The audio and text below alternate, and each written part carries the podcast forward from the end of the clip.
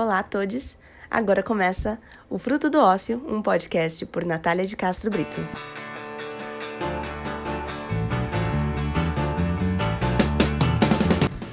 Além de aparecer de forma póstuma em comerciais de carro, o rei do rock, como era conhecido Elvis Presley, foi renomado ator, músico e compositor das décadas de 50 a 70 mundialmente.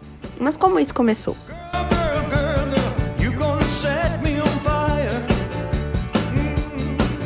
Elvis Aaron Presley nasceu na década de 30, no meio do período da forte depressão vivido pelos Estados Unidos, em Mississippi, porém durante a adolescência se mudou para Memphis, onde mais tarde iria comprar a Graceland, sua famosa mansão com decoração exótica, incluindo uma sala de selva.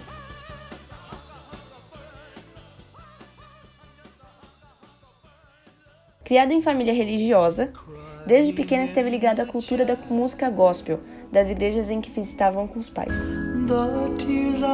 Aos 11 anos, ganhou de sua mãe seu primeiro violão e em 1954 foi lançado pela Sun Studio. Com vários gêneros musicais misturados com seu estilo e suas danças, Presley foi rapidamente sinônimo de galã e até hoje é considerado um dos maiores nomes responsáveis por popularizar o rock and roll.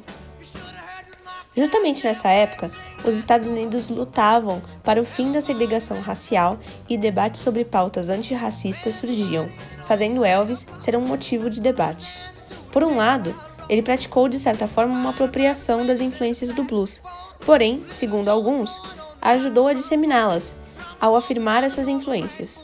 Em 55 assinou com a RCA Records e mais tarde, após ser número 1 com a Heartbreak Hotel e ter lançado seu LP de estreia, assinou em 56 com a Paramount Pictures, onde começou seu sucesso absoluto como multiartista.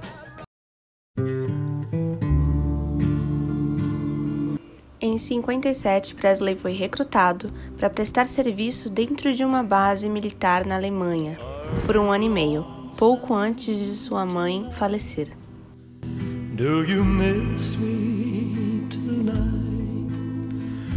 Após deixar o exército em 60, continuou a gravar e atuar, inclusive no feitiço havaiano. Aposto ser essa a razão pela qual Lilo e Stitch o amavam tanto. Em 67 se casou com Priscila e em 68 nasceu Lisa, filha do casal. Nessa época, sua carreira não era tão agitada quanto antes, continuava muito renomado e com muito talento.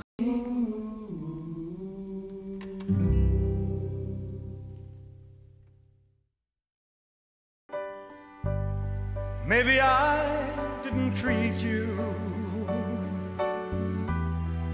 Elvis faleceu aos 42 anos, em 16 de agosto de 77, vítima de uma insuficiência cardíaca, causada por estilo de vida não saudável e vício em drogas, que alguns dizem ser fruto de traumas de relação conturbada de seu casamento com Priscila, que após o divórcio ficou com a guarda da filha.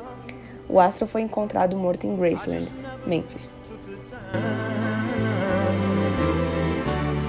Cantor James Brown foi um dos poucos a ter mais tempo no enterro de Elvis por serem considerados irmãos de alma.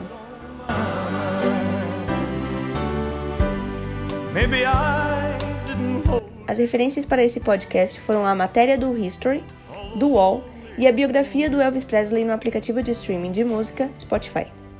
Obrigada por se deliciar com esse podcast. Até o próximo. Tchau, tchau.